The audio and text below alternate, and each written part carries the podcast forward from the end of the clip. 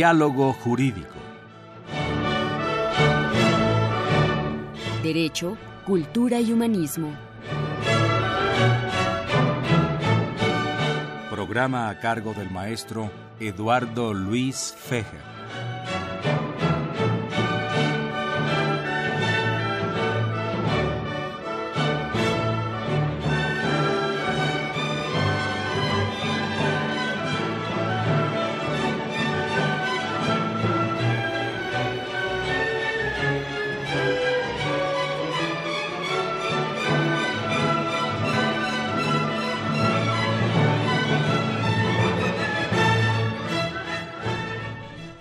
¿Qué tal amigos? Muy buenas tardes. Los saluda Eduardo Luis Feje en este programa de la Facultad de Derecho, eh, Diálogo Jurídico, con nuestro lema Derecho, Cultura y Humanismo. Pues vamos a, platicar con ustedes de Jorge Luis Borges.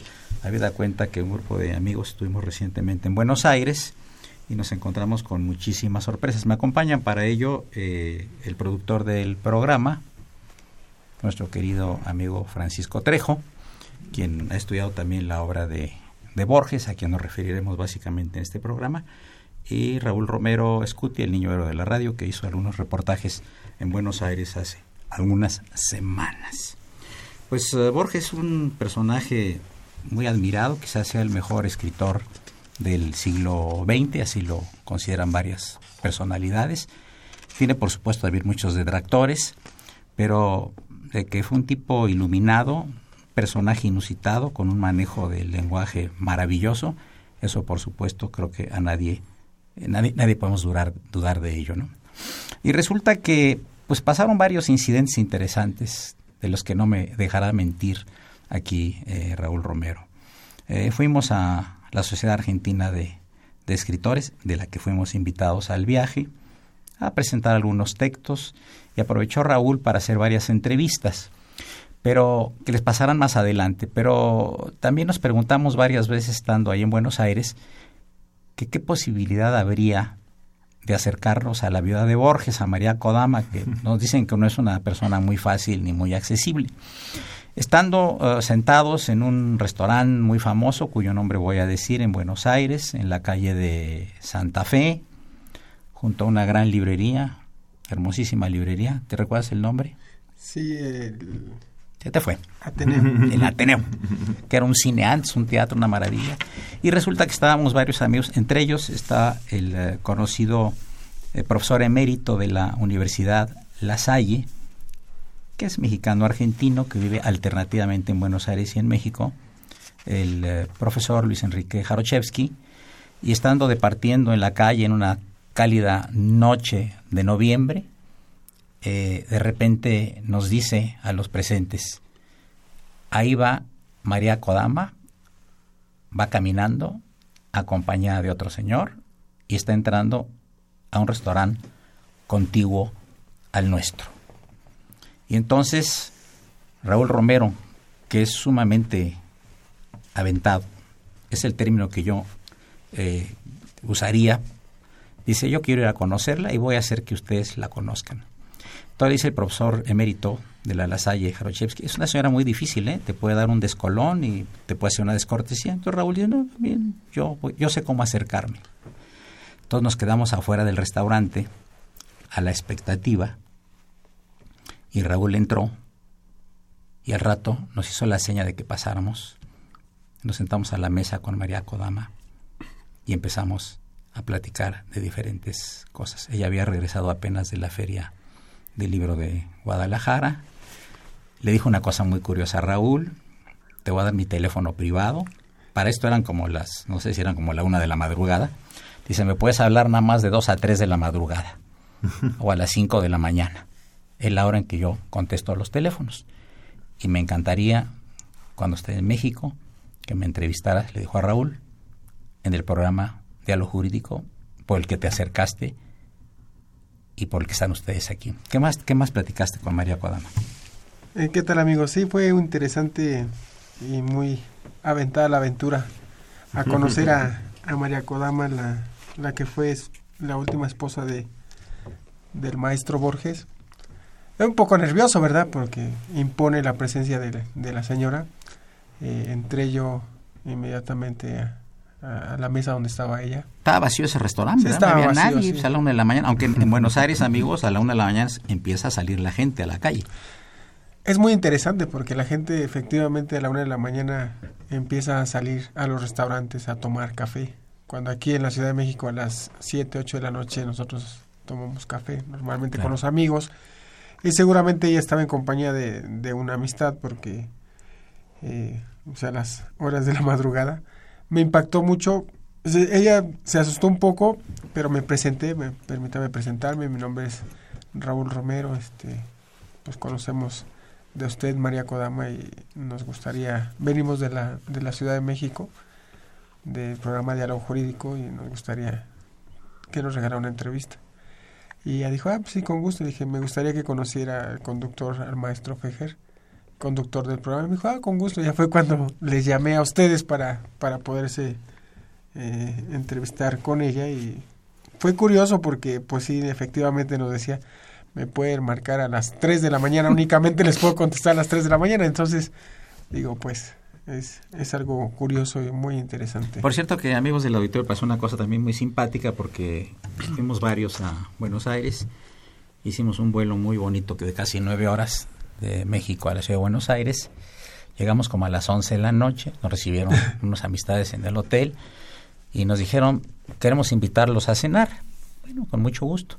Entonces eh, nos acercamos a la avenida 9 de Julio, nuestro hotel estaba muy cerca, es donde está el, eh, famoso obelisco. el obelisco, estaba toda iluminada, muchísima gente en la calle, y habían dos restaurantes que nos dieron como alternativa.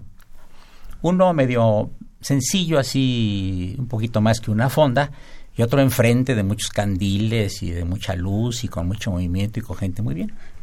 Entonces nosotros escogimos el lugar que tenía más luz y entramos eh, a, ese, a ese restaurante que se llama Excedra. Y lo curioso del asunto es que vimos a muchas damas solas, eh, sentadas, por cierto, muy pintadas. y, muy vestidas. Y, muy vestidas y demasiado bien arregladas. Entonces nos explicaron que era un sitio de encuentro de los caballeros que andan buscando damas solas, pues para pasar la noche o para pasar un buen rato, ya sea ahí en el restaurante o ya sea en otro lado. ¿no? Ahora, estuvimos también eh, eh, en varias ocasiones en la Sociedad Argentina de Escritores y aquí hay que mencionar a eh, Alejandro Bacaro, que es el presidente de la Sociedad Argentina de Escritores, que además es un gran admirador desde cuando era niño y que no conoció a Borges más que de vista. Sin embargo, tiene, amigos del auditorio, 80 mil, 80 mil objetos personales de Borges el bastón de Borges, los lentes de Borges, los sombreros de Borges, las corbatas de Borges, los zapatos de Borges, todos los libros originales de Borges, manuscritos originales. Tiene un departamento ahí en la Recoleta verdaderamente espectacular, ¿verdad? En un sexto piso, un edificio de 1890, que además es museo. Él eh, piensa todo esto donarlo y hacer un museo ahí en Buenos Aires a la memoria de Jorge Luis Borges. Y obviamente nos acompañó también un amigo que ha estado aquí en México varias veces, que es eh, Roberto Alifano, el secretario de, de Borges y además coautor con Borges de varias obras, candidato inclusive al premio Nobel por la Argentina. Y pues eh, Raúl lo entrevistó y en un rato más van ustedes a escuchar la entrevista, que tuvimos que cortarla en algunas partes porque eh, algunas expresiones del señor Alifano eran muy fuertes para el radio porque hablaba de cosas de tipo religioso en la que nosotros, por razón de ser del programa y de nuestra profesión, pues no las tocamos. Así que esas partes las cortamos. Pero Raúl le sacó raja, digamos, a la, a la entrevista y el señor Alifano pues es, un encanto, ¿no? Eh, acaba de escribir un libro muy voluminoso sobre Dante, que se lo publicaron 20.000 ejemplares en, en España. Es un gran poeta, y es un gran personaje de Buenos Aires. Precisamente hablando de Buenos Aires, en un libro que se llama Jorge Luis Borges, Textos Recobrados, Borges afirma que Buenos Aires hace que sea distinta de otras ciudades. Y dice quizá simplemente sea la población numerosa, los muchos recursos. La verdad es que en toda la República y en el Uruguay y acaso en otras repúblicas de América hay gente que está pensando siempre en Buenos Aires. Hay un sabor de Buenos Aires y ese sabor tendría que haberse dado en la poesía. Efectivamente se ha dado. Puedo hablar con alguna autoridad sobre este tema porque yo dediqué durante muchos años a dar ese sabor peculiar de Buenos Aires. Inclusive, agrega Borges, en 1923 publicó un libro injustamente famoso llamado Fervor de Buenos Aires. En ese libro hay una evidente discordia entre el tema o uno de los temas o el fondo del libro, que es la ciudad de Buenos Aires, sobre todo algunos barrios y el lenguaje en que yo escribí, un español que quería parecerse al español latino de Quevedo y de Saavedra Fajardo.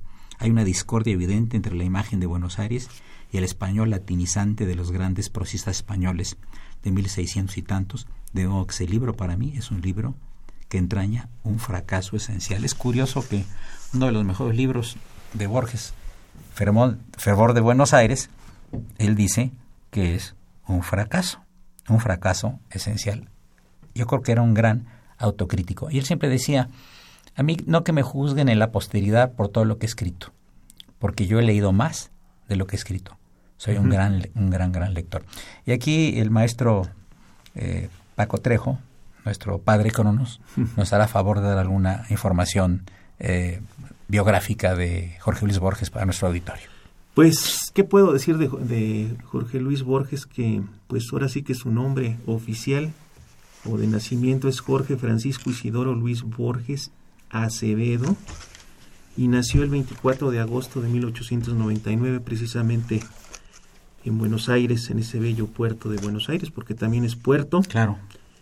Y este, ¿qué más podemos decir? Bueno, para quienes vayan a Buenos Aires en alguna ocasión y les guste visitar cementerios, sus restos reposan en el cementerio de los Reyes. Y eh, los padres de él fueron Jorge Luis Borges, Jorge Guillermo Borges, perdón, y Leonora Acevedo. Eh, ya, lo, ya lo habían comentado, estuvo casado con María Kodama, pero antes estuvo con Elsa Astete Millán.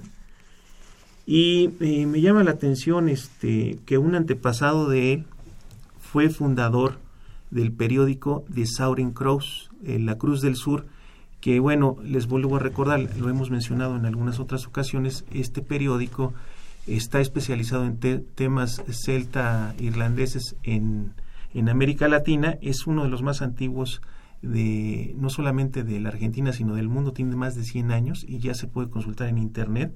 Su antepasado fue este, uno de los fundadores de este periódico y ocupó varios, este, varios seudónimos, Jorge Luis, entre ellos Alex Ander, Benjamín Beltrán, Andrés Cortis, Pascual Gudina y también Benito Suárez Lynch.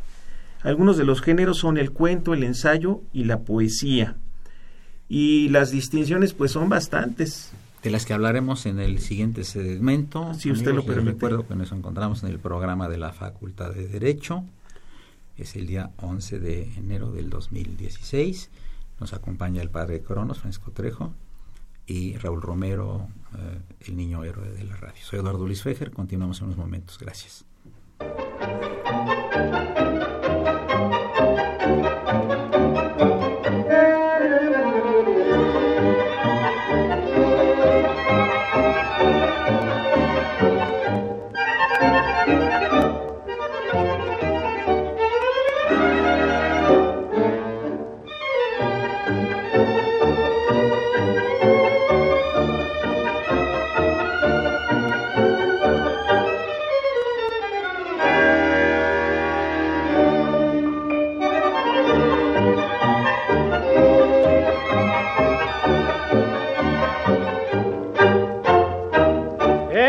De un palacio un pebete mendigaba. Tengo hambre, tengo frío, tenga usted piedad de mí. Era agosto pleno invierno y la lluvia taladraba a su débil cuerpecito que era carne de orfandad. Esa noche había baile y llegaban hombres ricos con mujeres muy hermosas al espléndido festín. Y pasaban egoístas sin mirar al pobre chico que era un ángel con andrajos, que era un rubio querubín. Bueno, hay una controversia, eh, Francisco y Raúl, sobre los premios a Borges, porque todo mundo dice que el único latinoamericano que fue el más brillante como poeta y ensayista, escritor y demás, que lo fue, no recibió nunca el premio Nobel. Pues, y siempre le decían en, en, vida, ¿usted no recibió el premio Nobel? Pues no, pero parece que el premio Nobel tiene en muchas ocasiones, o tenía, no sé ahora, connotaciones políticas. Entonces, por las ideas de él, pues no, no le dieron el premio Nobel. Pero, ¿qué otros premios recibió? Muchísimos. Pues, no, pues vamos a mencionar solo algunos. El premio Balsán, Comendador de las Artes y las Letras, la Gran Cruz de la Orden Civil de Alfonso X el Sabio, la Orden del Halcón, Premio Fomentar de las Letras en el 61. Este me llama la atención mucho. Caballero Comendador de la Orden del Imperio Británico, que es un grado más abajo del MBE. Y me llama mucho. ¿Qué es el MB?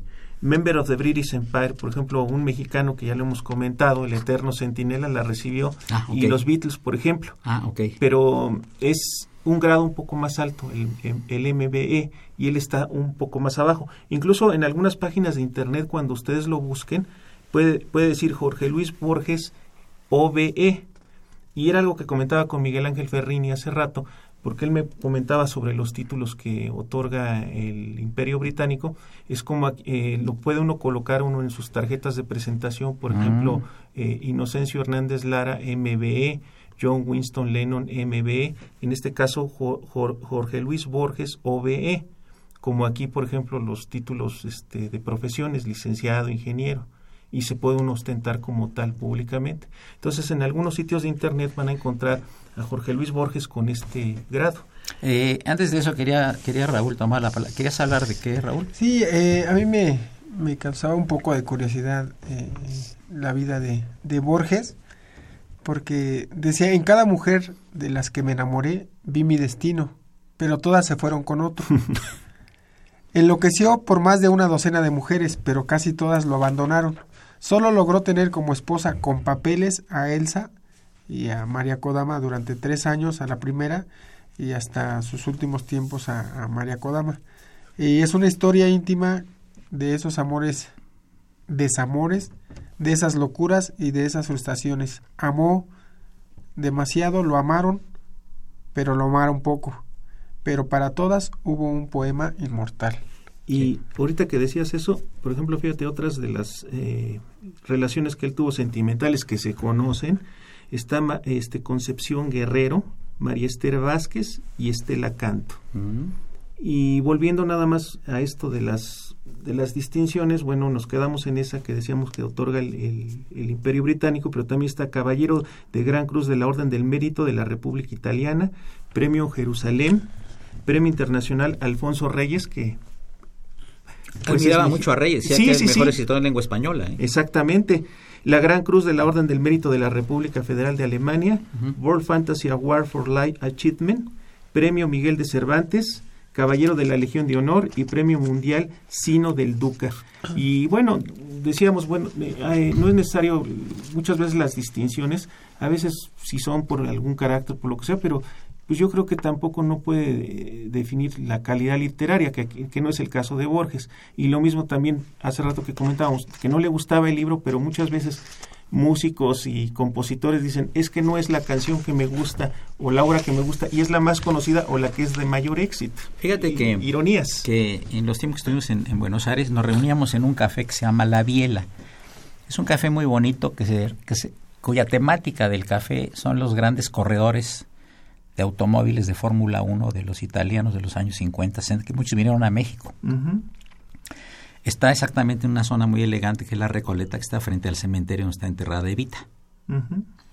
Y ahí platicando con los escritores, yo recuerdo dos o tres anécdotas que me gustaría platicarles. Dice el señor Alifano, que fue secretario y colaborador más cercano de Borges por muchos años, coautor con Borges, que estaban ellos ahí eh, una tarde tomando un café, Borges y él, es un lugar al aire libre hermosísimo, y se acerca una señora, le dice, ay maestro Borges, acabo de escribir este libro, se lo quiero dedicar, el libro se llama, se llamaba algo así como eh, poemas para leer en el cielo.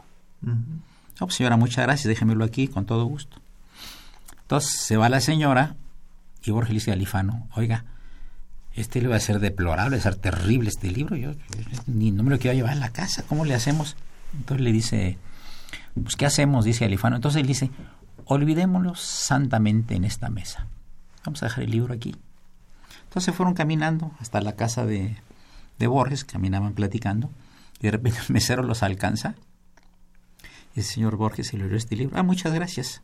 Siguieron caminando y uno de los jardines que hay en Santa Fe lo dejaron en una banca.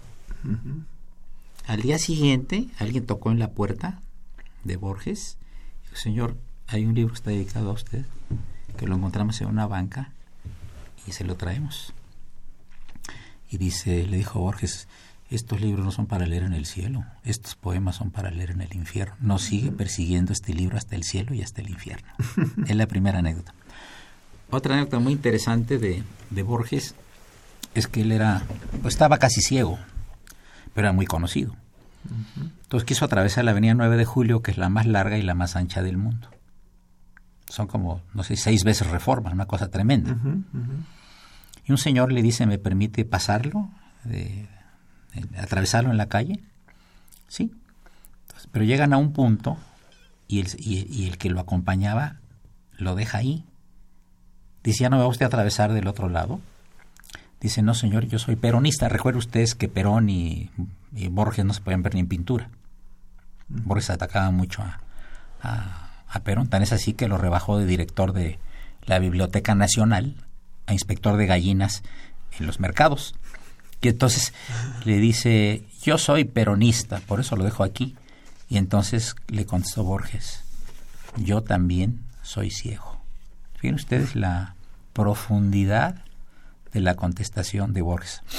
En otra ocasión recibía muchas llamadas de muerte en su casa y él contestaba el teléfono. Señor Borges, lo voy a matar, tal, tal. Le decía, mire, tengo 80 años, vivo en la calle de Suipacha. La puerta si- siempre está abierta. ¿Sabe qué? Mire usted un enorme favor si me viene a matar. Ya estoy muy viejo yo. Y cesaron completamente las llamadas. ¿Tú quieres decir algo? No, yo creo que el maestro Borges pues fue muy muy inteligente, Brillantísimo. brillantísimo, tanto que obviamente eh, el maestro Alejandro Bacaro, que fue el biógrafo, o es el biógrafo de Jorge Luis Borges, eh, tiene una incansable colección, como usted lo comentaba, de sus recuerdos de- del maestro Borges y creo que fue una grata eh, Estancia ahí. estancia ahí. Bueno, yo, recuerdo ahorita Sí. que veía yo la efigie de, de nuestro querido Alejandro Bacaro. Alejandro Bacaro, yo lo recuerdo en 2011 que estuvo aquí en México, un- un- incluso estuvo en este programa. Cuando ingresó también. a la academia, ¿verdad? Sí, cuando ingresó a la academia eh, de, Literatura. del Instituto Mexicano de Cultura de Literatura, que fue una experiencia este, muy padre, muy sencillo, y yo por casualidad, de esas casualidades, eh, tengo contacto con un familiar de él que se llama Patricio Bacaro, Ah. en, en Argentina, que lo hemos comentado aquí. Sí. Y fue por otro asunto por el cual nos contactamos, pero al escuchar el apellido le dije, oye, ¿qué tienes que ver? Ah, no, somos parientes, creo en tercer grado, algo así. Y de Roberto Alifano eh, también hemos tenido excelentes anécdotas porque muchas veces la gente se acerca en la Facultad de Derecho o donde él ha dado algunos recitales y le dice, oye, queremos un libro tuyo. No, no traigo libro. Entonces a mí se me ocurrió decirle, oye, a mí me gustaría tener, porque yo también colecciono autógrafos de celebridades, Dijo, yo, yo quisiera tener un autógrafo tuyo. Y en una invitación precisamente al Instituto Mexicano de Cultura, ahora que vino Roemer, me hizo un autógrafo muy bonito, pero casi era una obra de arte. Entonces, este, la maestra este, Cecilia eh, Sobreville, que le mandamos también un gran saludo, me dice, oye, dice, permíteme tu pluma, dice, porque yo también quiero un autógrafo igual. Y le hizo un autógrafo de lo más padre porque hace unos dibujos, unas pal- pero cada autógrafo es diferente y es una obra de arte. Pinta flores y... Pinta flores, pero si tú te acercas y le dices, oye, dame un autógrafo, por ejemplo, yo recuerdo como él también se llama Francisco, él es Roberto Francisco Alifano, me puso, querido Tocayo, me, doy- me da mucho gusto saludarte y todo, y le pone un dibujo y todo, pero se tardó como 20 minutos en hacer el autógrafo, Entonces eh, a Cecilia, la maestra Cecilia, le llama la atención y dice, oye, yo también quiero que me hagas un autógrafo. Y eso muestra mucho su creatividad de, Roberto. Hablando de poesía, tiene un texto Borges, si me permiten amigos del auditorio y aquí los presentes, que dice así, durante una vida ya larga, dice Borges, he creído notar que la poesía suscita indiferencia, recelo y una secreta hostilidad. Se la venera, se intercala en el diálogo habitual, una que otra cita, se articulan los nombres de Virgilio o de Shakespeare, pero muy pocos la frecuentan. La convención cortés de quien en un pasado impreciso todos hemos leído a los clásicos nos exime de leerlos. En este momento, ¿cuántos amigos de mi lector están leyendo la Odisea? Parejamente los editores aseguran que nadie compra libros de versos, salvo en el caso de ejemplares de lujo o de obras completas que son formas ostensibles de vanidad. Sigue diciendo Borges, mi sencillo propósito es recordar, con un gasto mínimo de retórica, las virtudes del verso y las insospechadas y accesibles felicidades que puede depararnos. Penetrar en una novela, género preferido de nuestra época, que se dice atareada, es como penetrar en un salón lleno de personas desconocidas. Oímos y aprendemos sus nombres y gradualmente vamos distinguiendo sus rostros y las almas que los habitan. Hay novelistas que enriquecen esas inherentes molestias con otras que le son peculiares. El caos cronológico, la ardua ambigüedad de los pronombres y aún de los nombres, la confusión en una misma página o párrafo del presente y de la memoria. Prescindiendo de tales novedades o perversiones, felizmente no inevitables, queda un hecho esencial. El más o menos largo aprendizaje, o si el neologismo es perdonable, aclimatación de la novela nos exige. Lo mismo cabe decir del relato, si bien las ceremonias de iniciación duran menos tiempo, en ambos casos, la guerra y la paz, digamos, o la humillación de los Nordmore, nos hallamos ante otros y tardamos un tiempo en averiguar quiénes son y finalmente, si no somos indignos de la obra, en comprender que somos esos otros, mejor dicho, que no hay diferencia fundamental entre nosotros y ellos, en cambio la poesía como la música es el inmediato lenguaje del espíritu. Consideremos, para mayor imparcialidad, un ejemplo que no es de mi preferencia y que está muy lejos de mis hábitos literarios. El sujeto es el cisne. Boga y boga en el lago sonoro, donde el sueño a los tristes espera, donde aguarda una góndola de oro a la novia de Luis de Baviera. Se está refiriendo a Luis II de Baviera, llamado el Rey Loco, que tiene una estrecha relación, inclusive se dice sentimental, con, con Wagner. Tan es así que Luis II de Baviera eh, edificó dos castillos eh, preciosos en Austria, eh, con lagos y todo, para que ahí Wagner representara sus obras. Pero la mano férrea del maestro Ferrini nos está avisando que viene un corte. Continuamos unos momentos. Estamos con el padre Cronos, Francisco Trejo, y con Raúl Romero Escutia, el niño héroe de la radio. De la radio soy Eduardo Luis. Gracias. Hola, ¿qué tal amigos? De Radio Universidad Nacional Autónoma de México estamos con el maestro Roberto Alifano que nos va a contar una anécdota sobre eh, Garibaldi y es muy interesante para todos ustedes. Adelante, maestro. que nos platique la anécdota. A ver, adelante, Roberto. espera, espera que sí. No me quiere grabar la historia del Guarura. Eh, no, habíamos, eh, me, fui un día caminando, también años 70, ¿no? A la Plaza Garibaldi, que es tan divertida. Y este, siempre había, en esa época siempre había líos, ¿eh? siempre había tiros. Este. Entonces, este, bueno, ahí en la plaza voy recorriendo, caminando. Y este, cuando yo estaba en un hotel que lo tiró abajo después el terremoto. El Regis. El Regis, exactamente. Y este. señor es un buen competidor, pero, eh, Buena memoria. Masa completo. Entonces, vengo, vengo caminando para el lado de Reforma y un lugar bastante poblado, hay bastantes negocios, muy iluminado, ¿no? Y veo que hay una persona que me va siguiendo. Yo me paro, se para y que además me mira, a la pucha.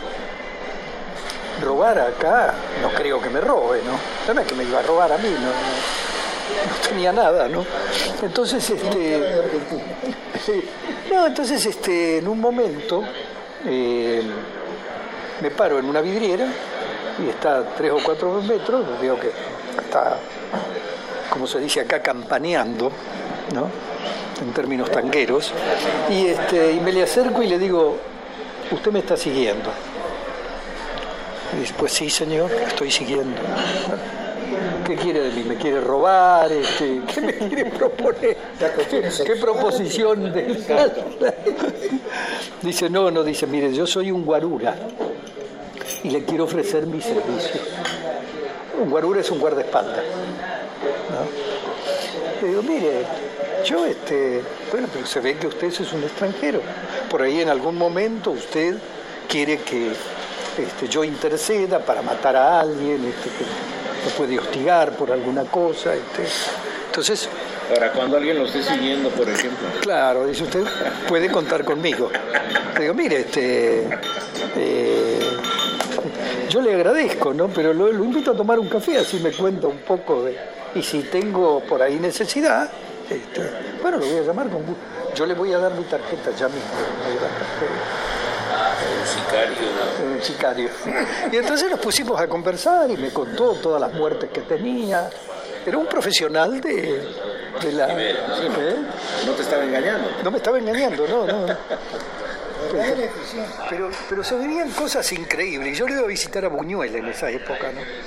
Y Buñuel había vivido este, cosas mucho más terribles en los años 40, 50. Dice, no, dice, pero mira lo que te está pasando a ti. Dice, no es nada, dice, las cosas que he vivido yo aquí. Dice que era pero tremendamente violento cuando él llegó, ¿no? De alguien que de pronto te invitaba a tomar una copa, estabas esperando un carro, te invitaba a tomar un camión, estabas esperando y te, invitaba a tomar una copa y no aceptaba. Se podía matar, había que aceptar y emborracharse.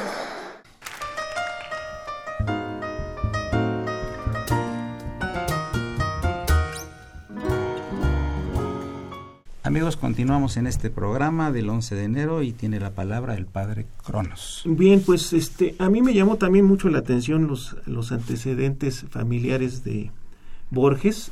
Él tiene antecedentes eh, irlandeses, escoceses, portugueses, españoles y criollos de la Argentina y tiene entre su árbol genealógico, su genealogía, un antepasado muy destacado que fue el coronel Isidro Suárez, quien había guiado a sus tropas a la victoria en la mítica batalla de Junín.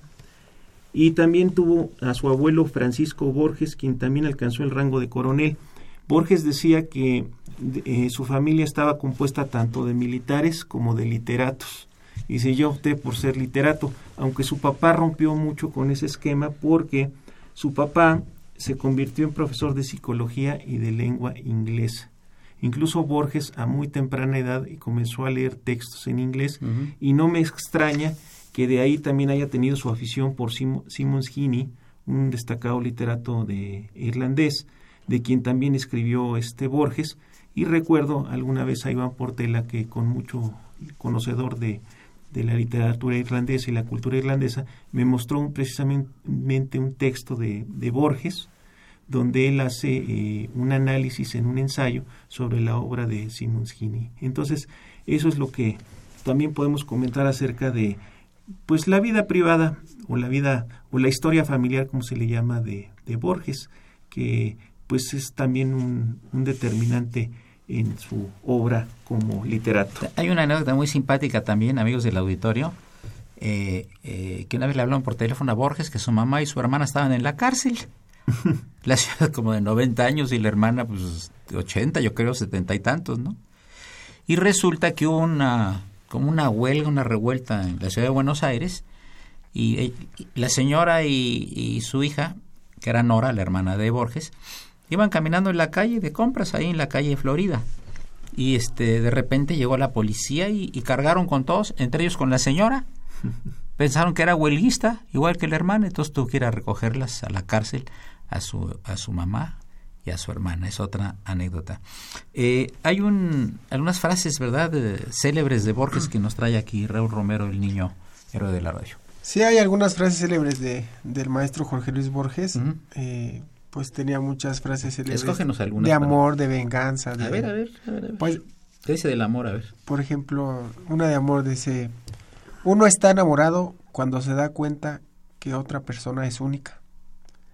Habla también de una frase célebre de venganza, dice, yo no hablo de venganzas ni perdones. El olvido es la única venganza y es el único perdón. Muy buena. Hay, hay otra también que dice, he cometido el peor de los pecados que uno puede cometer. Fíjate el de no ser feliz. Fíjate que, Raúl, que la, la, segunda frase que tú comentas de venganza, como que tiene mucho la influencia de Oscar Wilde, que también, por lo que yo este, sé, él también era y, admirador y conocedor de la obra de Oscar Wilde, pero suena muy a Oscar Wilde, a una parecida que también dijo Oscar Wilde, que dice que preocúpate cuando la gente no hable de ti. Sí. Algo así parecido. Claro. Entonces tiene mucho esa influencia de Wilde. Perdón por que te interrumpí. Claro, claro. ¿Qué otra cosa? ¿Qué decía, decía una, la belleza es el misterio hermoso que no descifran ni la, seco, ni la psicología ni la retórica. Uh -huh. Antes las distancias eran mayores porque el espacio se mide por el tiempo. Uh -huh. Somos nuestra memoria, somos ese quimero museo de formas inconstantes, ese montón de espejos rotos. Tiene muchas frases célebres muy... Otras dos más para que continuemos aquí con... Al cabo de los años he observado que la belleza como la felicidad es frecuente. No pasa un día en que no estemos un instante en el paraíso. Mm. Eh, habla Borges también sobre los amigos y que dice que la más íntima de las pasiones argentinas es la amistad. Dice, yo pienso mucho en mis amigos. El primero, decía Borges, es, mi padre, que murió en una casa de Buenos Aires en el verano de 1937 al cabo de una amorosa y dura agonía que sobrellevó con sonriente resignación y con una secreta impaciencia. Era tan modesto que hubiera preferido ser invisible. Había nacido en 1874 en el Paraná. Su padre, el coronel Francisco Borges, se había hecho matar a la cabeza de unos cuantos soldados en el combate de La Verde, ya después de la rendición de Mitre, su jefe, a las fuerzas comandadas por Arias. Su madre inglesa, mi padre debidamente apreciaba esa amistad británica de su sangre, pero acaso por pudor solía hacer bromas contra los ingleses. Decía, por ejemplo, no sé por qué hablan tanto los ingleses. ¿Qué son al fin y al cabo los ingleses? Son unos chacareros alemanes. Chacarero debe ser una uh -huh. expresión ahí muy que no conocemos ahí de eh, del lunfardo que es el idioma de los bajos fondos de Buenos Aires, ¿no? Eh, fue abogado y profesor de psicología. Descreía del derecho, pensaba que los códigos no son otra cosa que arbitrarias reglas de juego. Le inquietaba la metafísica. Sin mencionar ni fechas ni nombres, me expuso lentamente, con la ayuda de un tablero de ajedrez, las paradojas de Zenón de Lea y otro día, con la ayuda de una naranja, la doctrina de Berkeley. Yo no había cumplido nueve años. Recuerdo mi perplejidad y aún mi alarma ante esos curiosos inventos que sutilmente socavaban mi tranquilo universo. Agrega Borges, debo a mi padre otra inquietud que sigue acompañándome, la poesía. Yo había creído que la palabra no era otra cosa que un medio de comunicación, un instrumento más. Por su fervorosa y pausada voz me fue revelado que podía ser también una magia, una música y una pasión. Al cabo de los años, de tantos años, hay estrofas de Swinburne y de Keats que recuerdo y repito con la precisa entonación de mi padre. Mucho pensó, mucho escribió, mucho olvidó y rompió, y publicó muy poco. En el momento de la benemérita revista Nosotros, perduran tres sonetos que merecieron el elogio de Banch. Acuden a mi memoria estos versos que son del padre de Borges. La noche azul, aquel jardín callado, los jazmines más blancos que la luna. Dime, ¿no vierten claridad alguna? ¿Son de horas muertas que no tienen dueño? Dime, te quise, ¿fue verdad? ¿Fue sueño? Como tantos señores de su época, mi padre era anarquista, individualista, a la pacífica manera de Spencer. Durante un largo veraneo por el Paseo del Molino en Montevideo, ciudad que quería mucho, me dijo que me fijara bien en las banderas, en los escudos, en los cuarteles, en las iglesias, en las carnicerías y en las sotanas para poder contar a mis hijos que yo había visto esas cosas raras que no tardarían en desaparecer de la faz de la tierra. No sin melancolía, agrega Borges, comprueba ahora que la profecía era prematura. Durante un año o dos mi padre fue vegetariano para no alimentarse de cadáveres. Tampoco era supersticioso en lo que se refiere a las letras. Solía declarar que no le gustaba ni Goethe, ni Milton, ni Calderón, ni Dickens, ni Cervantes. En vano traté de convertirlo al culto de estos últimos. También abominaba de Góngora y, por supuesto, en otro plano de Andrade. Le voy a decir que la perfección de lo hueco estaba en los versos del entonces venerado entrerriano. ¿En qué piensa el coloso de la historia de pie sobre el coloso de la tierra? Piensa en Dios y en la patria. Adelante, este Francisco, ¿qué más tienes? Pues, ¿qué más tengo? Pues, de lo que acaba de leer, maestro, eh, me llama la atención eh, Parana, para nuestro auditorio. Debo de decirles que Parana es el río más caudaloso que atraviesa por la República de Argentina y eh, en ese lugar de Paraná hay, hay un pueblo... También llamado Paraná. Paraná. está Rosario, de donde es originario un gran amigo de nosotros, que se llama Justo Rosario Molaquino. Así es, saludos. Y que le mando yo muchos saludos también. Y ahí se encuentra, en ese poblado, se encuentra un este el, un santuario a la bandera porque ahí nació la bandera nacional de la Argentina ah. y están todas las banderas de, del continente americano entre ellas la tricolor con el águila y la serpiente. Qué bien qué interesante. Llegamos a la penúltima parte del programa. Amigos continuamos aquí con el padre Cronos Francisco Trejo y con el niño héroe de la radio Raúl Romero Escutia. Soy Eduardo Luis Fejer continuamos Amigos, estamos nuevamente con el maestro Roberto Alifano. Nos va a contar una anécdota que tiene con el Papa Francisco. Adelante, maestro. Este, eh, pues, bueno, el soneto este, dice, solo una cosa no hay, es el olvido. Dios que salva el metal, salva la escoria y cifra en su profética memoria las lunas que serán y las que han sido ya todo está. Los miles de reflejos que entre los dos crepúsculos del día tu rostro fue dejando en los espejos y los que irá dejando todavía. Y todo es una parte del diverso, cristal de esa memoria, el universo. No tienen fin sus arduos corredores y las puertas se cierran a tu paso. Solo del otro lado del ocaso verás los arquetipos y esplendores. Lindísimo soneto, ¿no? Cotorro al gris, una mina ya sin chance por lo vieja, me sorprende a su garagua en el trance de partir, una escena lo velato, y entre un llanto y una queja, arrodillada ante su hombre, así se dio yo decir. Pues Ferrini nos dice que nos quedan unos cuantos minutos, amigos. ¿Cuántos minutos nos quedan más o menos, maestro Ferrini? Diez minutos. Ibas a decir algo, Raúl. Sí, este, decía el maestro Borges que dicen que soy un gran escritor. Agradezco esa curiosa opinión, pero no la comparto, porque el día de mañana algunos fácilmente me desmentirán. Y también decía, quizás hay algunos enemigos de mis opiniones, pero yo mismo, sin esperar un rato, puedo ser también enemigo de mis propias opiniones. Hablando de lo que estás diciendo y mayor abundamiento, dice Borges, no sé cuántos libros he escrito. Sé que son demasiados, pero su escritura fue indispensable para arribar a las contadas piezas que podrán acaso justificarme. Por lo demás, el único antologista es el tiempo. No todos mis relatos me desagradan. Hay varios de ellos que me gustan y aquí los, los, menciona. ¿no?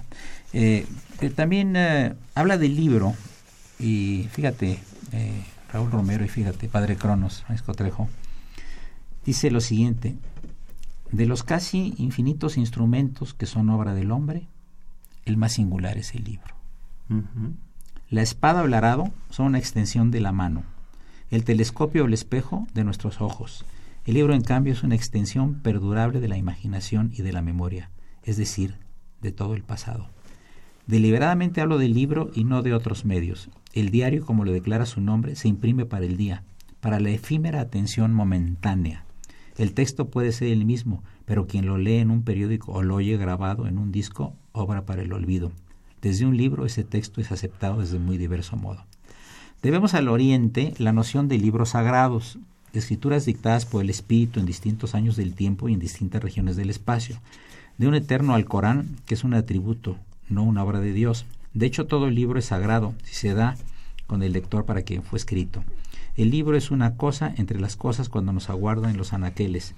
Puede ser una revelación, un estímulo, una forma tranquila de la dicha, cuando lo interrogamos.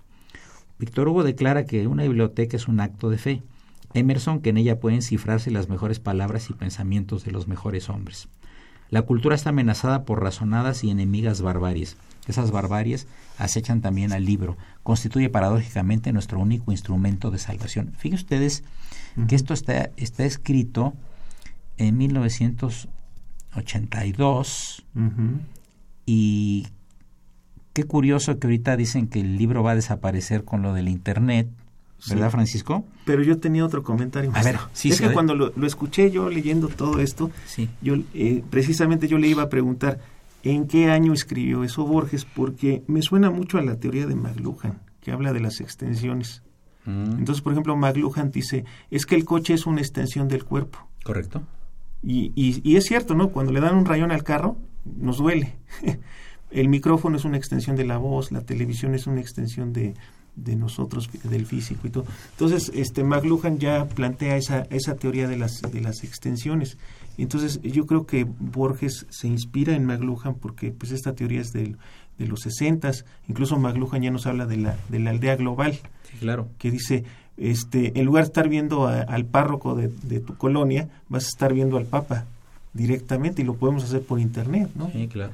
Entonces, este, yo creo que es lo que hace este, precisamente Borges, retomar la, la teoría de McLuhan, pero explicárnosla de una manera eh, literaria y me pareció muy muy agradable, incluso como, como didáctica para los muchachos ¿no? en, la escuela. Claro, claro. Sí, Raúl. Eh, eh, yo me acuerdo de, de, una anécdota de que Alejandro Bacaro decía sobre Borges, que decía el maestro Borges, he firmado tantos ejemplares de mis libros que el día que me muera van a tener un gran valor uno que no lleve mi firma. Qué maravilla, ¿no? Entonces es muy... ¿Qué muy... otra cosa tienes ya para finalizar el programa? Porque ya aquí el señor Ferrín nos está haciendo señas de que nos va a cortar también, el micrófono y la luz. También eh, una de sus frases decía, si, si viéramos realmente el universo, tal vez lo entenderíamos. Nadie es patria, todos lo somos. El tiempo es el mejor antologista, o el único tal vez.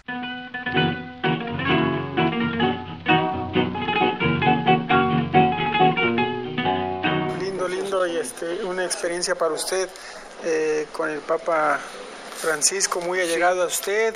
Qué privilegio para usted y privilegio aún para nosotros. El Papa es una persona este, realmente encantadora, pero detrás de esa persona encantadora, de ese hombre carismático, con, con tanta bonomía, se encuentra un jesuita este, bastante terrible, un jesuita temible, diría yo, estricto y temible.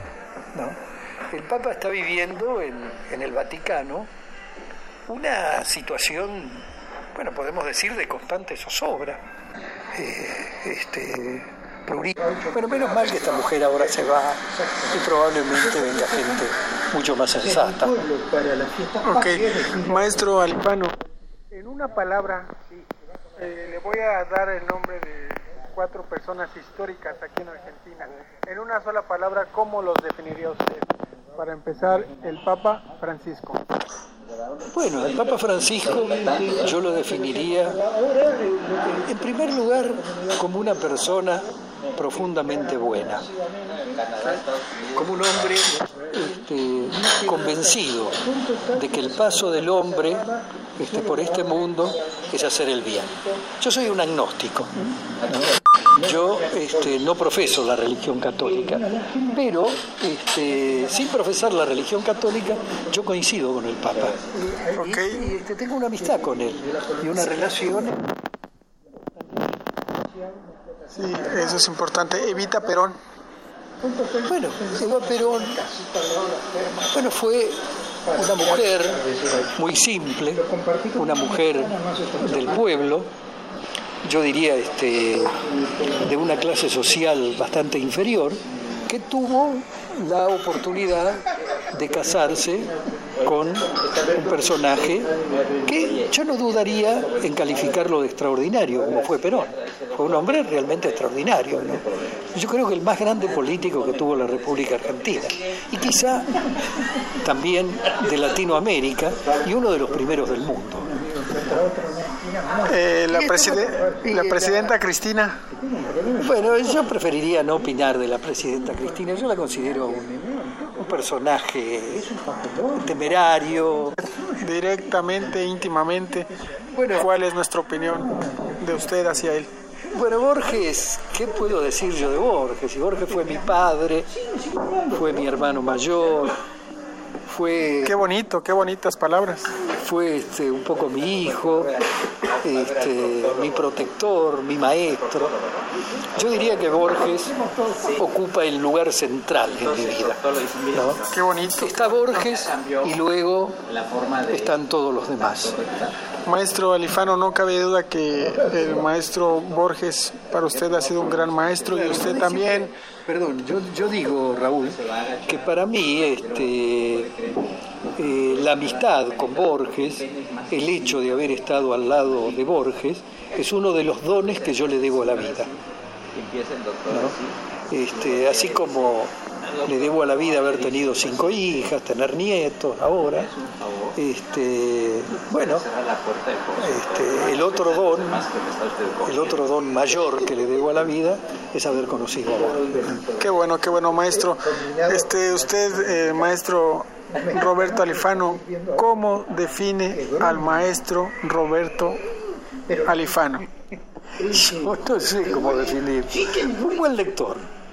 Este, un buen lector que sigue ese precepto de Borges, este, que decía que otros se jacten de los libros que han escrito, yo me enorgullezco de los que he leído. Yo soy un buen lector que cada tanto se atreve a este, borronear alguna página. ¿no? Los míos son borradores. Maestro, y si, si me permite opinar del maestro Roberto Alifano, gran ser humano gran ser humano. Le agradezco mucho esta entrevista. Me siento muy a gusto y placentero en, en conocerlo y lo esperamos allá para ser atendidos recíprocamente como usted.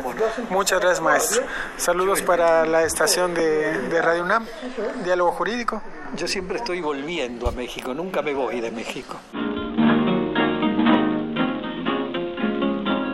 ¿Qué tal amigos del programa Diálogo Jurídico? Estamos con el escritor Alejandro Bacaro, un metódico biógrafo de Jorge Luis Borges, eh, un coleccionista de sus recuerdos, de sus libros.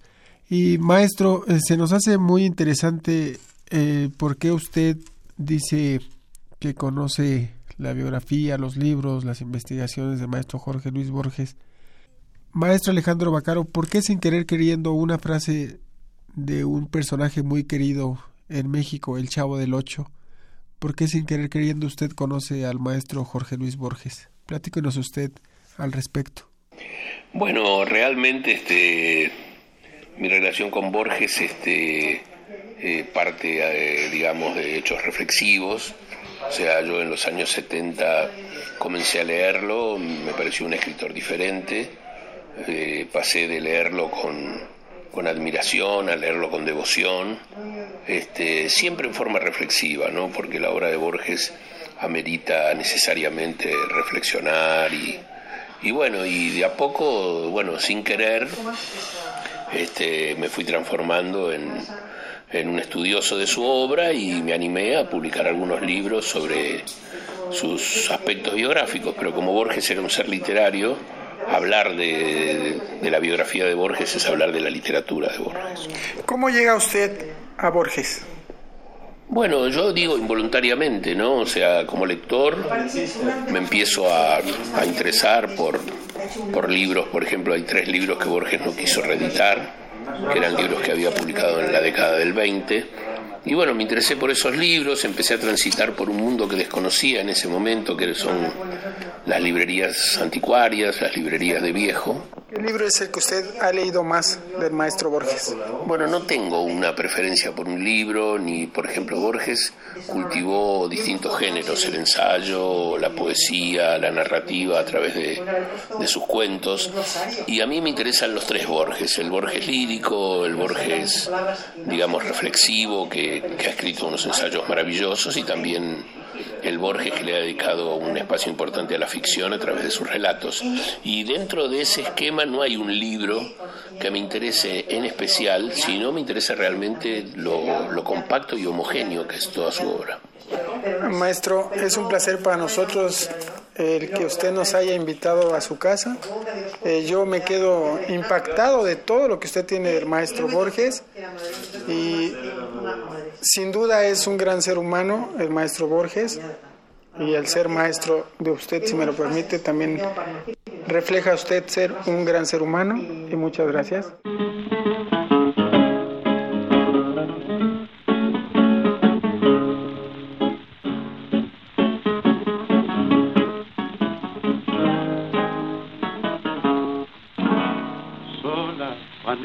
Descangallada, la vi esta madrugada salir de un cabaret. Placas, dos cuartas de cogote y una percha en el escote, bajo la nube. Chueca, vestida de pebeta, ceñida y coqueteando su desnudez parecía un gallo desplumado mostrando al compadre el cuero picoteado. Yo que sé cuando no aguanto más al ver las cirras que paso llorar y pensar que hace diez años fue mi locura que llegué hasta la traición por su hermosura. Que esto que hoy es un cascajo fue la dulce metedura donde yo honor chiflao por su belleza le quité el pan a la vieja me hice ruin y pechador que quedé sin un amigo, que viví de mala fe, que me tuvo de rodillas sin moral, hecho un mendigo cuando se fue. Nunca creí que la vería en un requiesca impache tan cruel como el de hoy. Mire, si no es para suicidarse, que por ese cachivache sea lo que soy. Fiera venganza la del tiempo que le hace ver desecho lo que uno amó.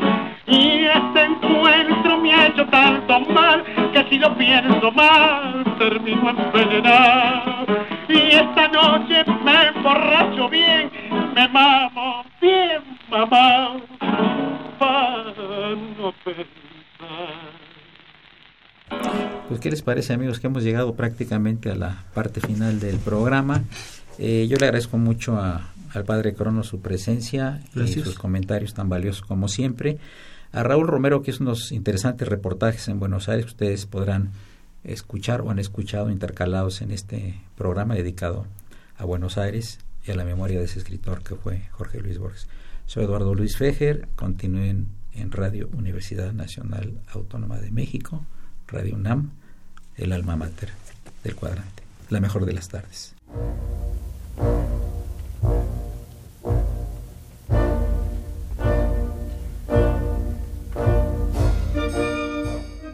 Diálogo Jurídico fue una coproducción de Radio UNAM y la Facultad de Derecho.